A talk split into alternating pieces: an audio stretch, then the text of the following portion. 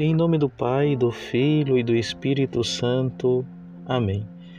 Olá, meu irmão, minha irmã, com grande alegria estamos no nosso nono encontro quinzenal referente aos podcasts que tratam sobre o canto litúrgico. Nesse encontro, quero meditar com você sobre a espiritualidade do santo.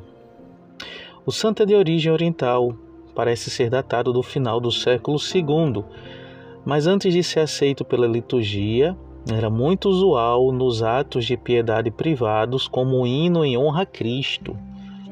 O texto é muito antigo e inspira-se no profeta Isaías. Isaías capítulo 6, versículo 3. É aquela im a imagem tremenda que o profeta tem de Deus, que os anjos, os querubins, é, cobrem o rosto de Deus, os pés de Deus, né? E, e eles clamam dizendo: Santo, Santo, Santo. Na língua portuguesa, como nós possuímos o grau superlativo, nós chamamos Deus de Santíssimo.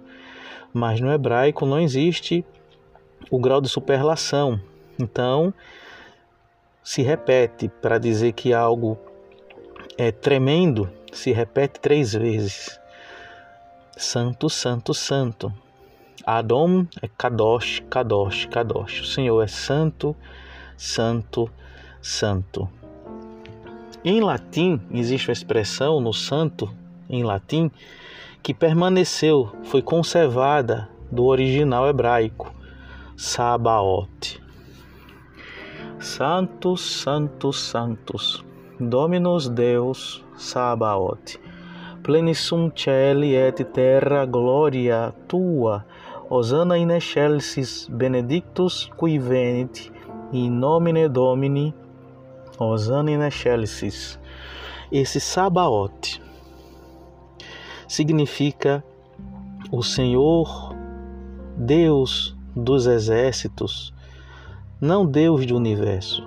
A tradução em português ficou como Deus do universo, mas essa expressão é pobre, porque Sabaote significa, como eu já disse, Deus dos exércitos, Deus das miríades e miríades angelicais, Deus dos, dos anjos, Deus dos seres angelicais. Jesus vai dizer isso quando tem aquele encontro no seu julgamento com Pôncio Pilatos. Ele diz: Se o meu reino pertencesse a esse mundo, é, eu mandaria, se o meu reino não pertencesse, se o meu reino pertencesse a esse mundo, desculpe, eu mandaria os meus anjos me defenderem. Então ele é o Senhor dos anjos. Os anjos com suas miríades e miríades celestiais. Benedictus, o bendito, foi inspirado em Mateus, capítulo 21, versículo 9 o Osana é uma aclamação jubilosa que nos lembra a evocação ao Osana que o povo proclamava ao Senhor quando ele estava entrando em Jerusalém. Bem, se fôssemos traduzir ao pé da letra, poderíamos chamar o Osana de exultação, uma exultação nas alturas. Na liturgia antiga, quando a igreja proclamava as palavras iniciais do santo, o sacerdote inclinava-se em momento de adoração para mostrar que naquele instante todos estavam na presença do sagrado. Interessante que no texto, né, em latim, quando diz bendito aquele que vem, o original é bendito, já no latim a gente percebe isso.